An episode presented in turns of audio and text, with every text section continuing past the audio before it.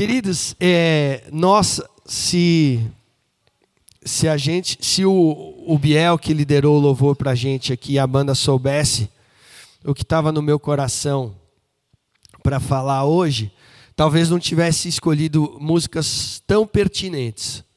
Se ele soubesse o tema, talvez ele não tivesse escolhido o que ele cantou. Querendo ajudar, ele teria atrapalhado.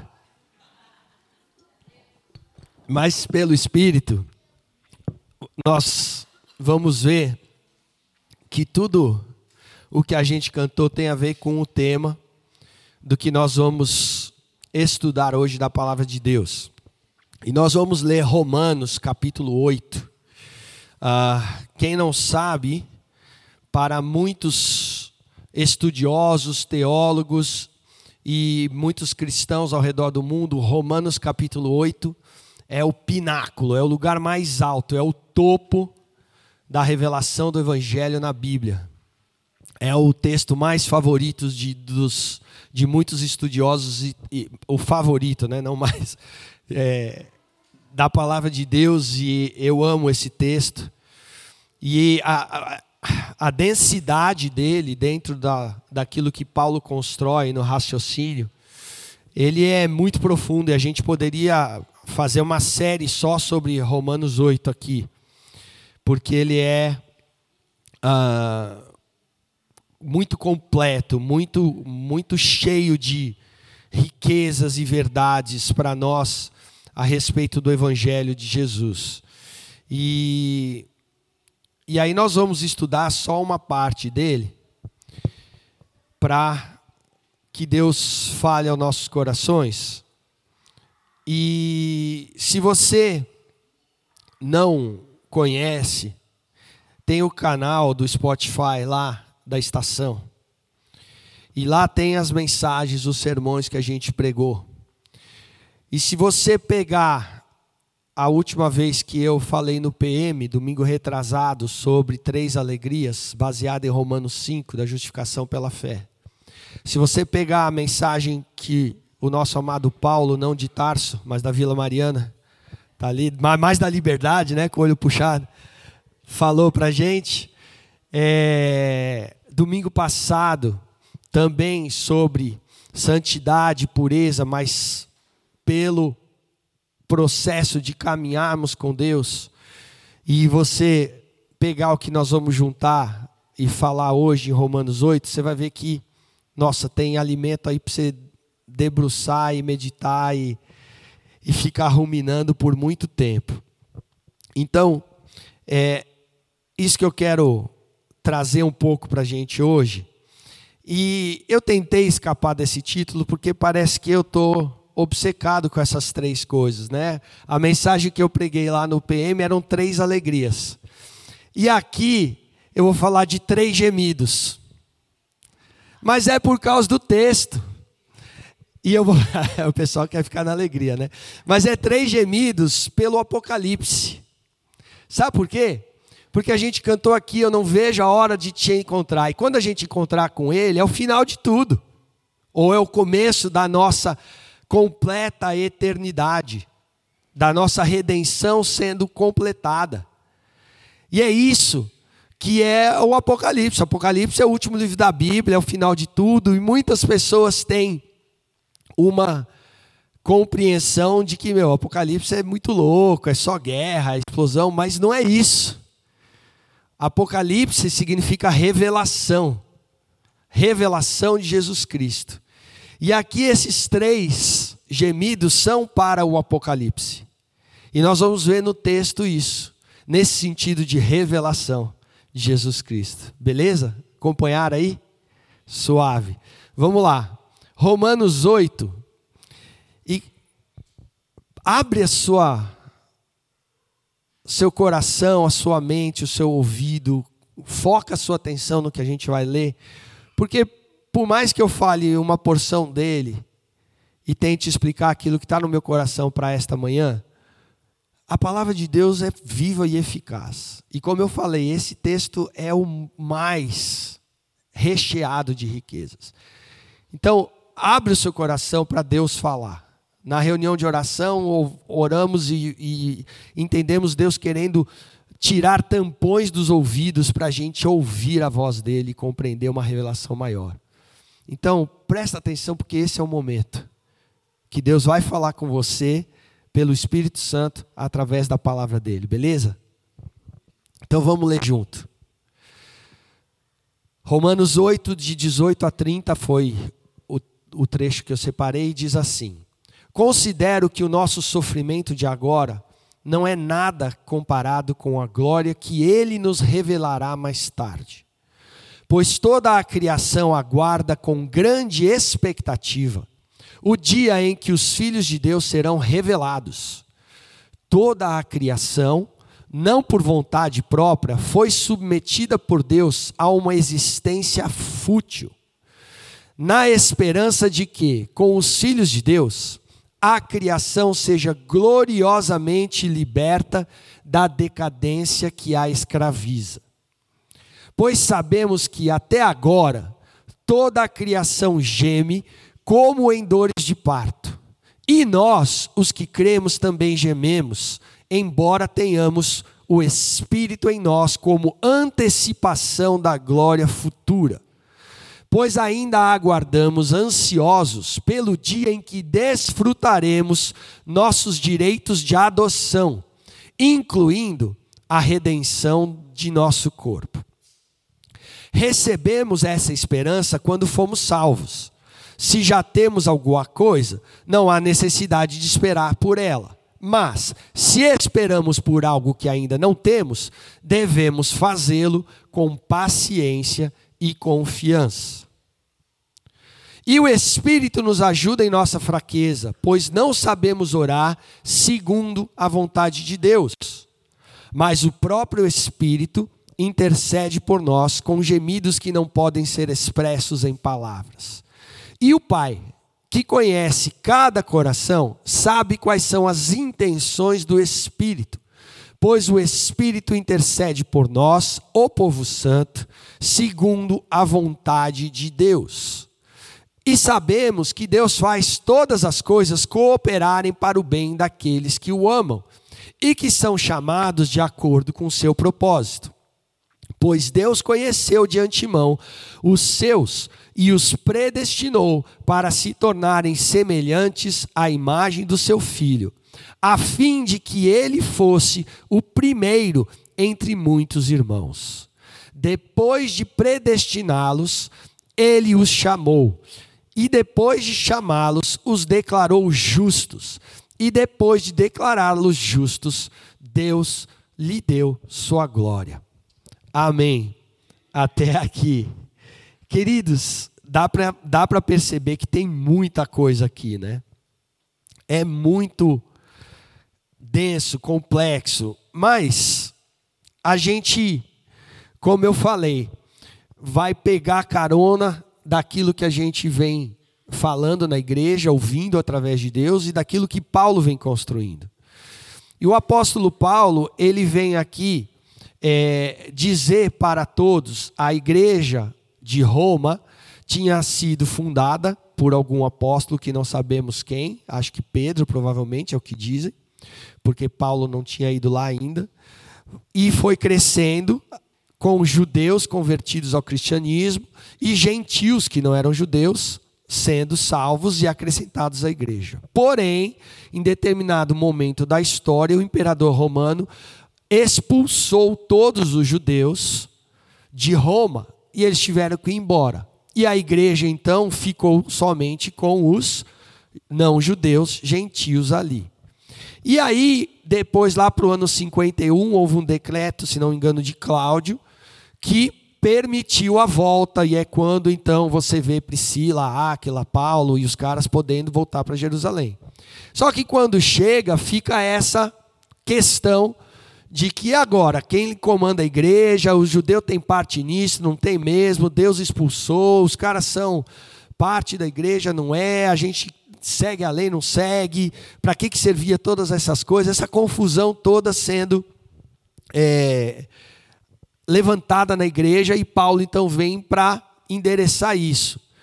E ele fala de que é, toda a humanidade tinha sido criada por Deus para refletir a sua imagem e semelhança, mas perdeu por ter se rebelado contra ela este relacionamento e por isso caiu em corrupção, em é, destruição, deterioração, como ele fala aqui, é, esqueci texto, a palavra que ele fala aqui, mas é, vaidade, né? É o texto original. E aí estava separada de Deus, condenada porque não era justa o suficiente para comparecer diante de Deus. Mas Deus seleciona um povo, o judaísmo. E através da lei, eles achavam que só por ter a lei e a aliança seria o povo de Deus. Mas a lei veio para mostrar que aquilo que a humanidade descendente de Adão carregava de maldade, pecado e separação de Deus, rebelião no seu coração, também estava no coração do povo judeu que era o responsável para comunicar a aliança. E eles também estavam perdidos e condenados, ainda mais porque tinham a lei e sabiam tudo que era contrário à santidade de Deus.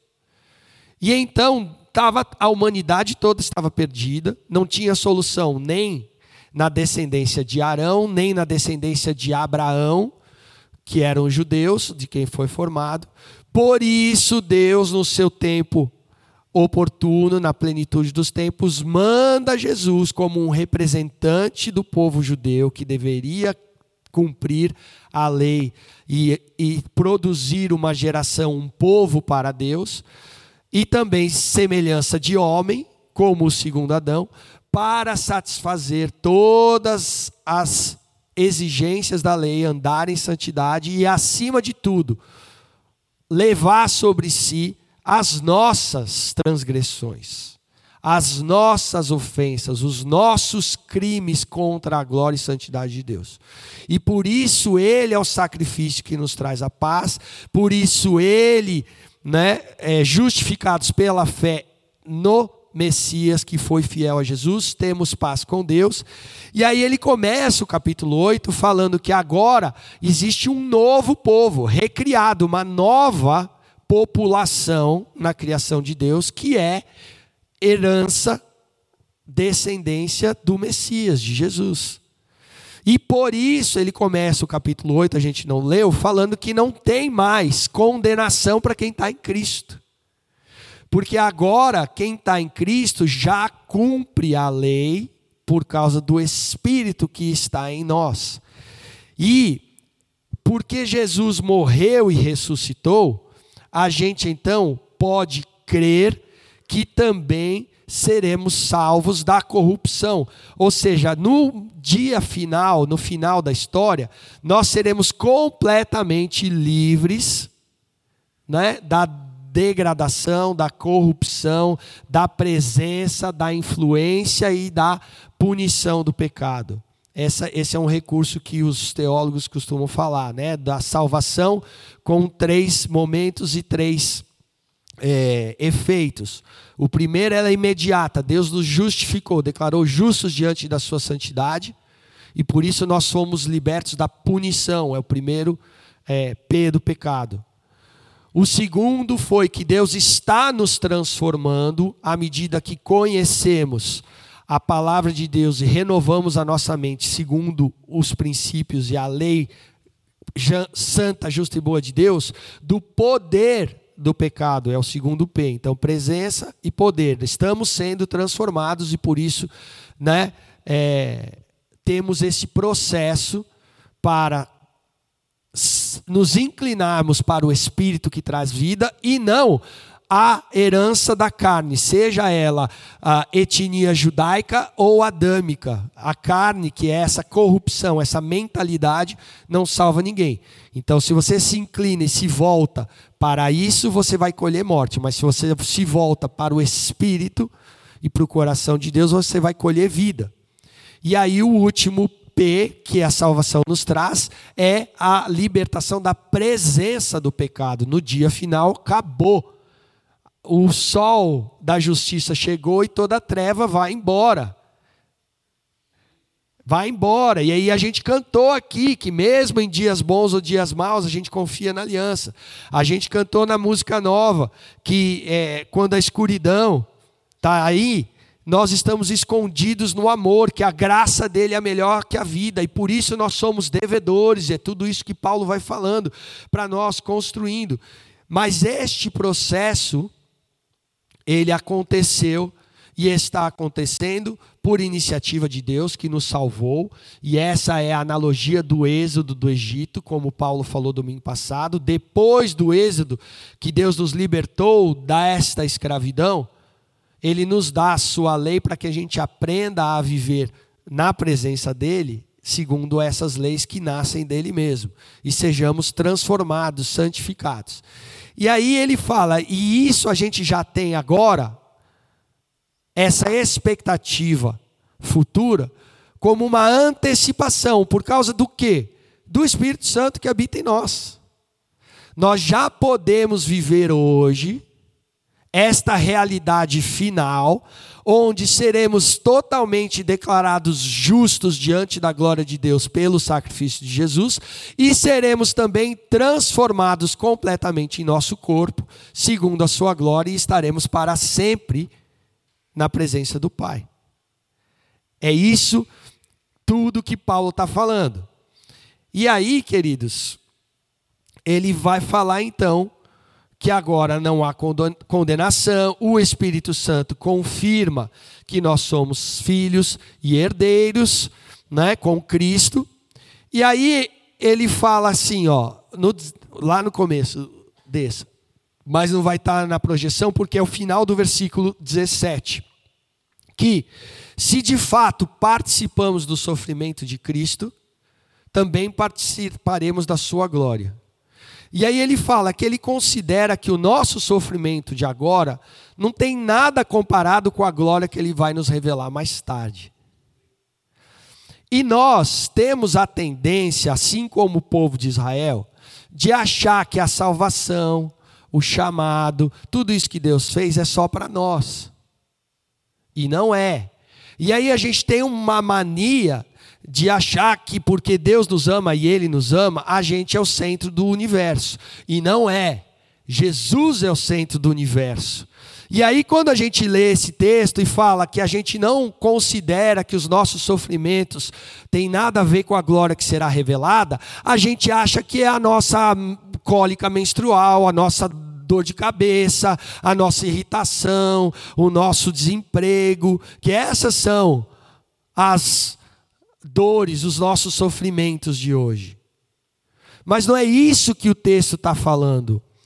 O texto está falando que há um gemido, há um, um, um, clamor, uma intenção de céus e terras para que nós sejamos transformados a imagem e semelhança de Cristo.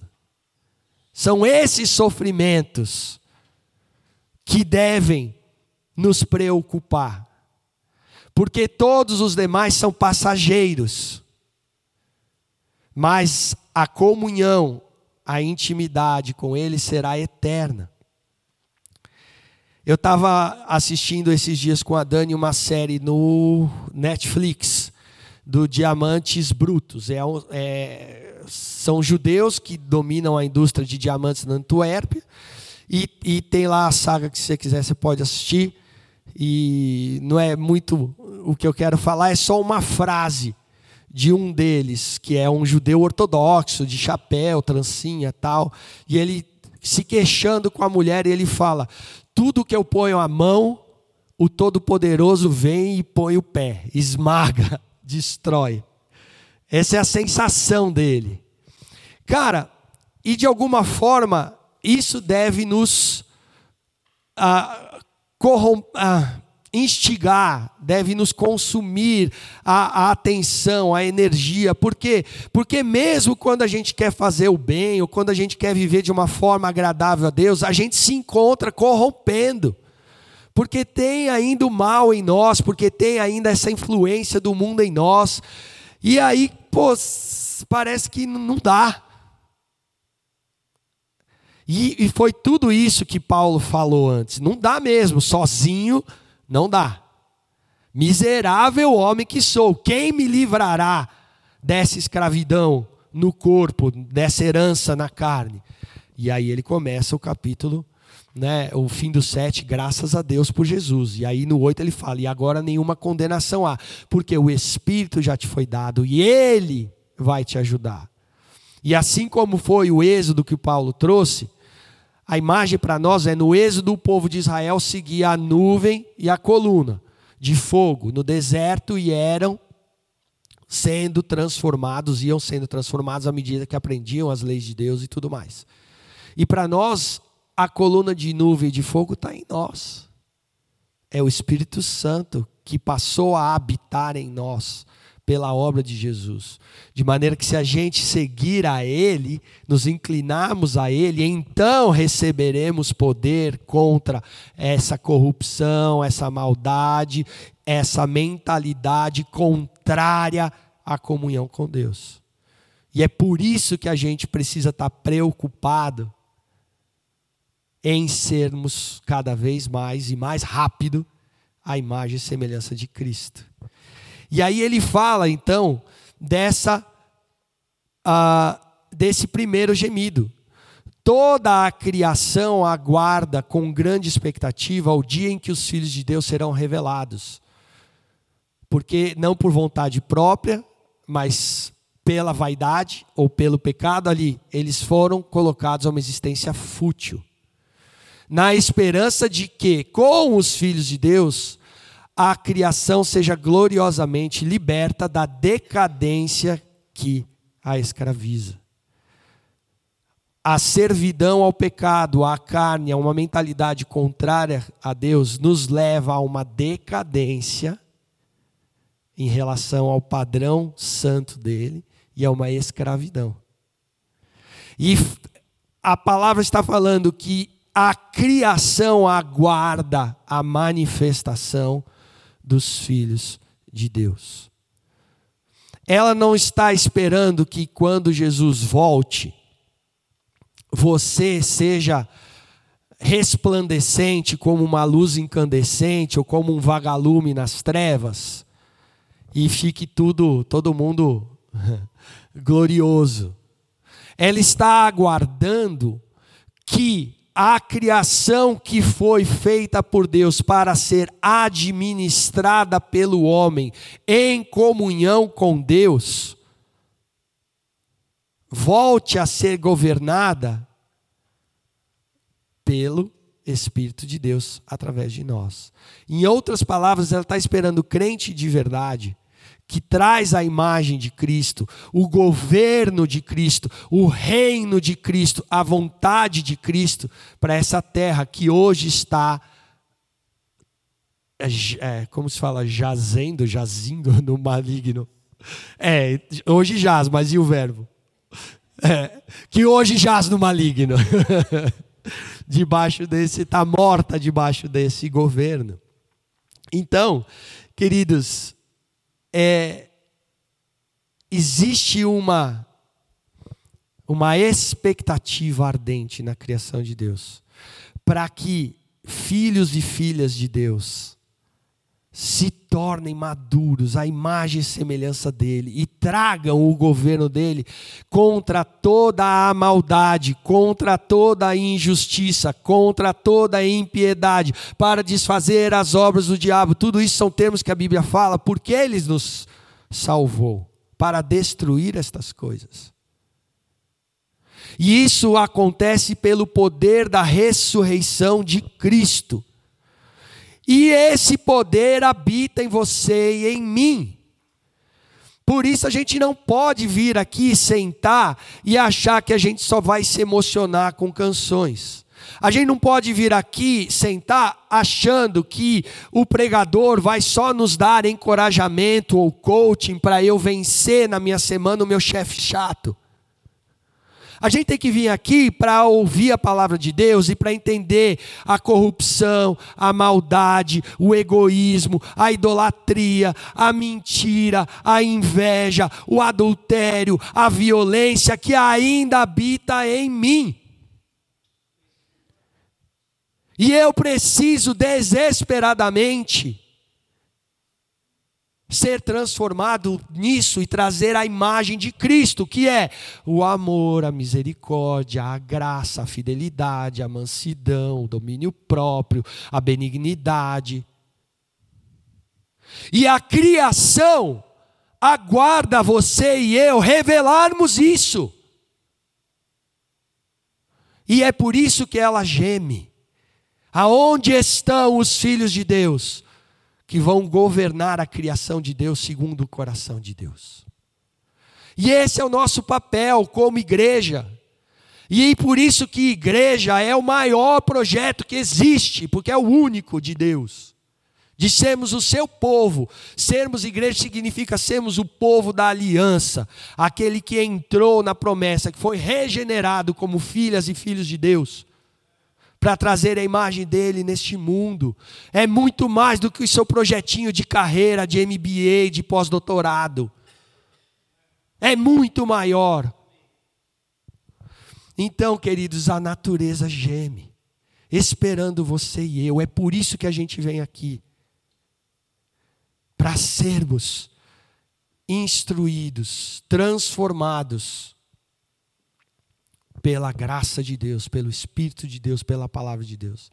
Eu gosto muito de uma frase do Paul Washer que eu vi no Mackenzie quando ele veio aqui, que ele é muito faca na caveira, né? Com ele não tem cinza, é preto ou é branco.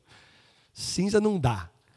E ele fala: só existem dois caminhos, duas alternativas ou duas opções que ele fala em é, duas palavras: é redenção ou juízo.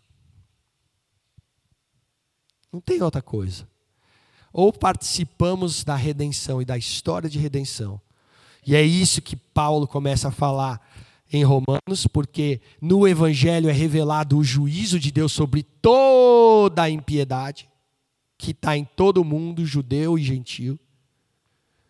Então, ou eu recebo e sou transformado por essa redenção, ou eu me coloco debaixo de juízo. E aí, queridos, a natureza guarda isso. Nós fomos chamados para sermos o povo dele, para levarmos o nome, a aliança dele. Isso foi também trazido na reunião de oração. E, e eu creio que Deus quer falar isso com a gente. Mas o segundo bloco de texto que vai falar do segundo gemido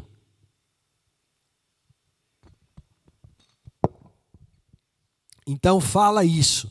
E é muito louco, porque tem também uma figura, tem várias nesse texto, mas tem uma que ele fala ali, ó, no fim do versículo 22. A criação que geme está gemendo como alguém que está em dores de parto, para que nasçam filhos e filhas, trazendo a imagem e semelhança de Jesus para que constituam um povo novo. E depois ele vai falar da adoção de filhos e que esta, nós que já nascemos do Espírito, somos as primícias ou os primeiros frutos. Você é o começo de uma nova geração, ou pelo menos nesta geração onde Deus te coloca, para apresentar a criação, a humanidade, as características de Cristo. E é essa analogia que ele traz do, do gemido. E aí vem o segundo, no versículo 23. E nós, os que cremos, nós, crentes ou a igreja, também, que está escrito aí? Gememos, embora tenhamos o Espírito como antecipação da glória futura pois aguardamos ansiosos os dias em que desfrutaremos desse direito por completo, a redenção do nosso corpo. Queridos, você tem gemido porque percebe o seu coração corrupto? Você tem gemido porque percebe o quão mal você ainda é comparado com a bondade e o amor de Cristo. Você tem gemido desesperado, falando: Senhor, eu preciso ser revestido, eu preciso mudar. O apóstolo Paulo fala em 2 Coríntios 5,2 que enquanto estamos neste tabernáculo, nesta tenda, gememos, aspirando sermos completamente revestidos por nossa habitação celestial. Você vive nessa expectativa? Você cantou Não Vejo a Hora de Te Encontrar? E isso é real? Porque é isso que ele está falando aqui. Nós precisamos ter um desconforto, uma intolerância ao pecado, à maldade, aquilo que não traz a imagem e semelhança de Jesus, mas traz a mentalidade do mundo, de Adão caído. Deixa eu te falar. Você pode achar que está bem, e é verdade, dentro daqueles três pontos que eu falei, da atuação da salvação, em um deles você está eternamente bem, e outro você está sendo transformado, e você está melhor do que já foi. Mas deixa eu te falar, nós estamos muito longe de sermos como Cristo. Você já conseguiu olhar para o sol na sua força sem óculos? Não. Você já deve, se alguém aqui já foi esquiar e já foi esquiar em horário de sol, sabe que você tem que ir de óculos escuro porque a neve reflete e queima inclusive a sua córnea. A córnea ou retina, não sei. Aí os médicos me ajudam. Se você não tiver, porque você não percebe, mas a claridade da glória é tão da, da luz é tão grande que te cega. Também aqui na América do Sul, acho que é Bolívia que tem o deserto, o salar de Uni, deserto de sal. Chile, Bolívia, estão falando aqui, eu acho que é Bolívia. Depois alguém confere aí na internet. É a mesma coisa, se você for sem óculos, porque a radiação da glória naquele negócio branco, da luz, né? naquele negócio branco, traz cegueira. Queridos, a Bíblia fala que Jesus no Monte da Transfiguração brilhou glorioso. Apocalipse fala que o rosto dele é mais glorioso que o sol ao meio-dia. Tamanha a glória a pureza, a luz, a santidade que ele tem. Então não vem falar para mim que você já chegou lá. E pior, não vem falar para mim que você não tem pecado. Porque a Bíblia fala que se a gente faz isso, chamamos Deus de mentiroso. E se tem alguma coisa que ele não é, é mentiroso. Mas você pode falar para mim, ó, estou entendendo agora por que, que Paulo começou se chamando, pô, eu sou apóstolo como todo mundo, vi Jesus. Pô, eu sou o menor de todos os santos, né? Pô, conforme fui entendendo e compreendendo, até falar, ó, a graça dele, pela graça dele eu sou o que sou. Pela graça dele, porque eu sou o maior dos pecadores. Se você estiver indo nesse caminho, eu estou contigo. Por isso que quanto mais a gente se debruça na palavra, a gente entende a beleza do Evangelho na face de Cristo. E andando, seguindo o Espírito que revela e ilumina este Evangelho em nós, somos transformados diariamente.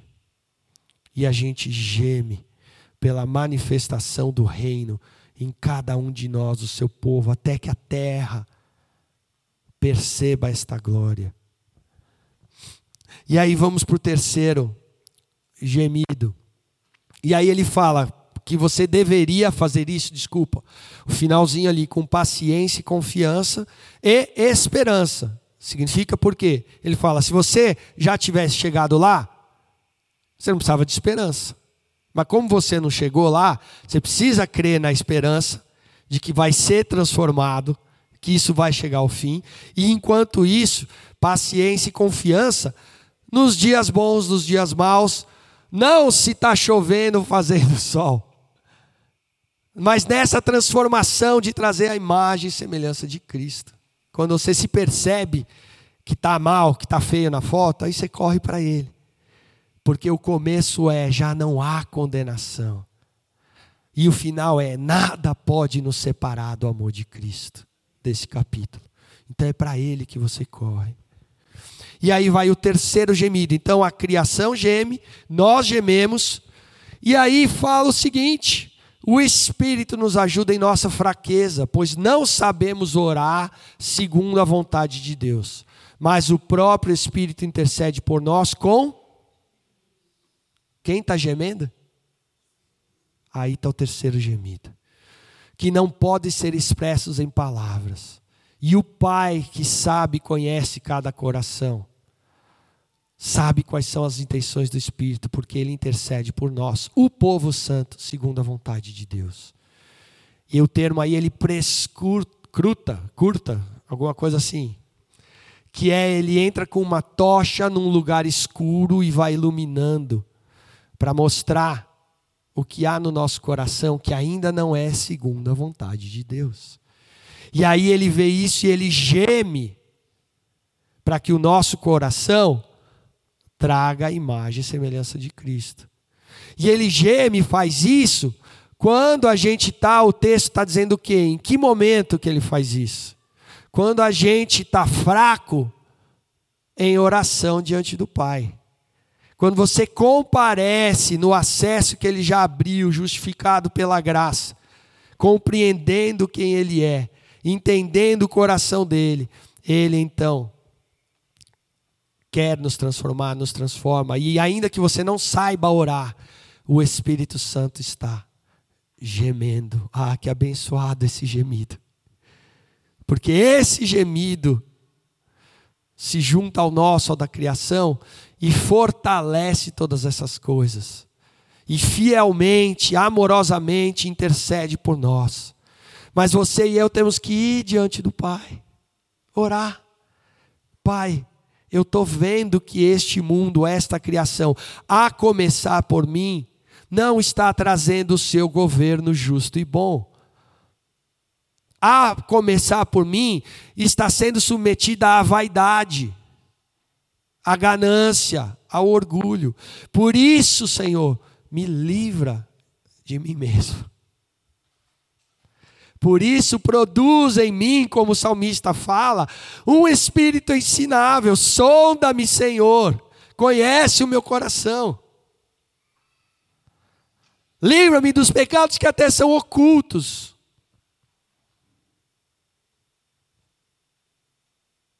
Para a gente ver o quão sério é essa expectativa e o privilégio que nós temos de sermos chamados como povo de Deus, ele intercede o povo santo para que eles sejam segundo a vontade do Pai.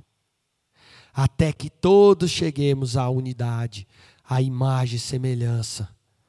E aí então sabemos que todas as coisas Deus faz cooperarem para este bem daqueles que o amam e que são chamados de acordo com o seu propósito.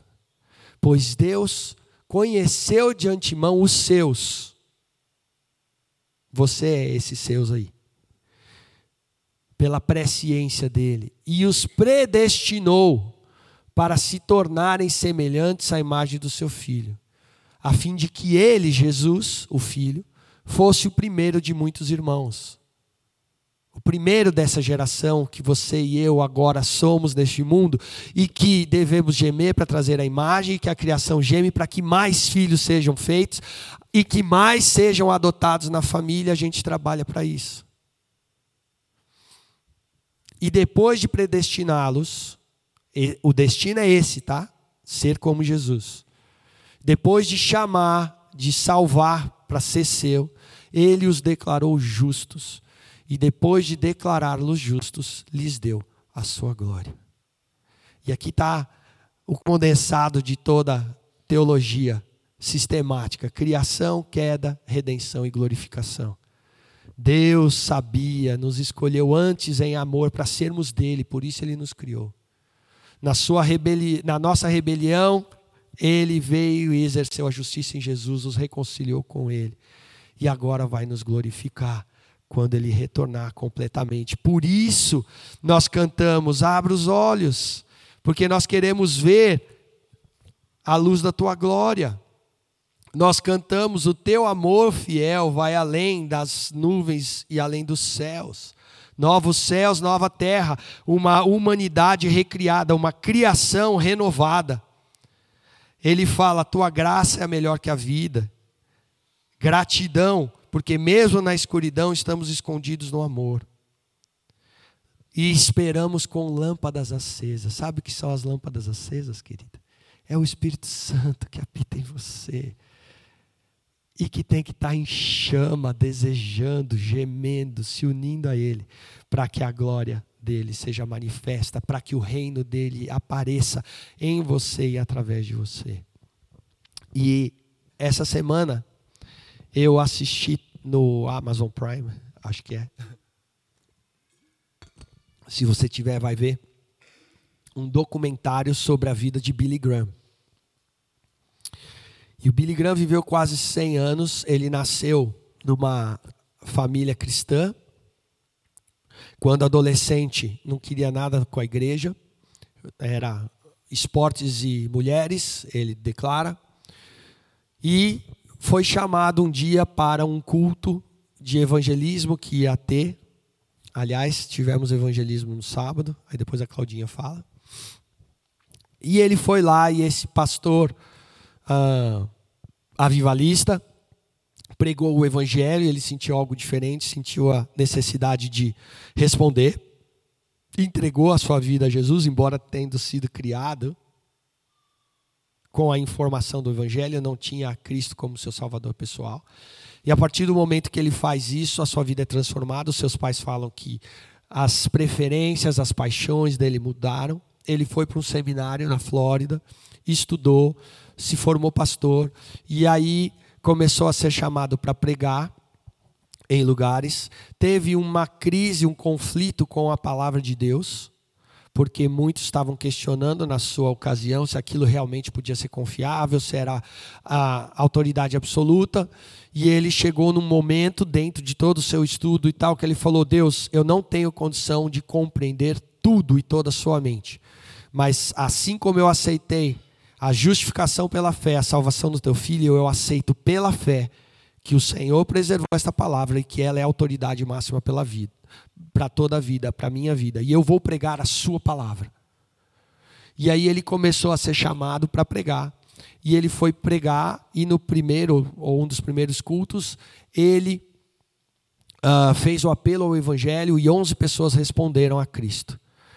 E ele voltou para casa e ele fez uma oração: Senhor, se o Senhor quiser e me capacitar, me der esse dom, eu vou continuar pregando e fazendo esse apelo, porque eu percebi que isso veio do Senhor. Não foi minha capacidade que essas pessoas responderam. E ele se tornou, as campanhas no mundo inteiro, você sabe que levaram milhões de pessoas a Cristo. Você pode pesquisar. Mas aí começou a atrair a atenção da mídia a atenção da mídia foi colocada sobre ele porque começou um avivamento nos Estados Unidos, um lugar onde não tinha. E ele percebeu que ele poderia usar a influência para promover não a si mesmo, mas o evangelho. E em todo tempo ele fala: não sou eu, é a mensagem. E aí ele começa a ser convidado em programas e, e participar de né, é, entrevistas e todo mundo, o mundo gospel da sua ocasião começa a criticá-lo, como é que você vai no show daquele cara, aquele cara. E em todos os programas que ele ia, ele pregava: Deus nos criou para si mesmo, Deus te ama, Ele se importa com você agora e Ele quer salvar a sua vida na eternidade. Para isso, Ele mandou o seu filho para morrer pelos seus pecados. E se você se arrepender e aceitá-lo, você será salvo. E ele pregava o evangelho simples assim, em todo lugar, com poder. E a sua influência começou a crescer. E ele então começou a entender que Deus o chamou para pregar o evangelho ao mundo inteiro. E quando falava o mundo inteiro, não havia segregação de raça, de cor, de etnia. E ele estava no sul dos Estados Unidos, aonde os, as lutas raciais eram muito intensas. E ele era convidado para pregar e tinha umas cordas que separavam os brancos dos negros. Ele falava: não dá. Ou a gente tira isso, ou eu não prego. E aí ele foi e, e, tirou ele mesmo. E o vídeo mostra brancos e negros pela primeira vez nos Estados Unidos dando as mãos e chegando ao altar aceitando a Cristo, chorando juntos. E aí ele caminhava junto com Martin Luther King, que era um revolucionário nesse sentido, um ativista para que o evangelho, é a famosa I have a dream, eu tenho um sonho, todos, né, diante de Deus. E ele então, Billy Graham, fortaleceu, favoreceu o fim da segregação racial nos, nos, Estados Unidos, porque entendeu que o evangelho era para todo mundo. E aí ele começa a ser convidado para outros países, e ele é convidado para a China e para a Rússia. E aí, de novo, todo mundo é, pegando no pé dele, criticando, especialmente na Rússia, fala: eles estão, eles estão te chamando para fazer propaganda de que você está indo para o lado deles e para uh, né, fazer uso disso contra o Ocidente, auge da Guerra Fria, Estados Unidos e Rússia. E ele fala: não me importa. E chegando lá, no meio de um evento ecumênico, os bispos, é, todas as religiões que tinham lá, você via coisa, tem lá ele pregando evangelho. Deus te ama. Deus se importa com você. Deus quer te salvar e quer que você viva eternamente com Ele. E Ele enviou o seu filho para morrer por você. Arrependa e volte-se para Ele. Diante das câmeras, diante de toda opressão. Sabe por quê? Porque Ele falava: não me importam quais ideologias vão surgir no mundo futuro. Porque o vencedor definitivo, o último e completo, é o reino de Deus. E ele foi chamado então para ir pros, a, aconselhar os pastores. E o primeiro que o chamou, os pastores, os presidentes americanos, o primeiro que o chamou foi Truman. E ele, inexperiente, foi e aconselhou e orou com o cara. E quando saiu, os repórteres todos queriam saber. Ele contou o que foi e fechou as portas. E ele entendeu: Deus, eu errei. Mas se o Senhor me der uma nova oportunidade, eu vou pregar o Evangelho e eu vou me agarrar às oportunidades que o Senhor me der. E depois dele, Jimmy Carter, George Bush, Bill Clinton, todos os presidentes dos Estados Unidos chamavam ele para orar. E a entrevista é: Mas por que, que vocês chamavam? Porque eu, a minha alma é apacentada quando eu converso com ele. Em outras palavras, ele me revela a Cristo. E aí, quando você vê um cara deste século, que simplesmente fez orações simples: Senhor, me dá poder para pregar a tua palavra. Senhor, eu errei, me ajuda a não errar mais. Me usa como o Senhor quiser, porque o seu reino não é só de americanos, só de brasileiros, só da estação, é para toda a criatura. Esse homem revolucionou a história influenciou o mundo. É homens como esse que a criação geme e aguarda. E você e eu temos o Espírito Santo em nós para vivermos dessa forma. Talvez não fazendo campanhas ao redor do mundo, mas aonde você está, no seu trabalho, na sua casa, na sua família, nesta igreja.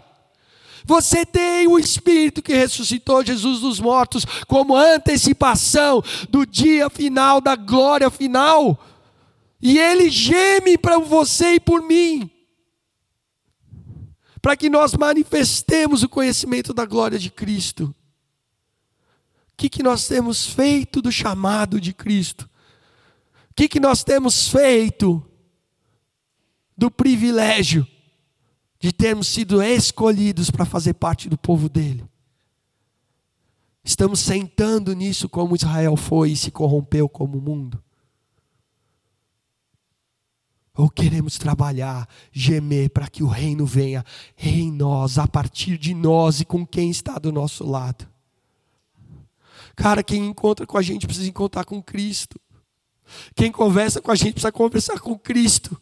Quem fala com a gente precisa falar com Cristo. Quem ora conosco precisa receber uma oração de Jesus.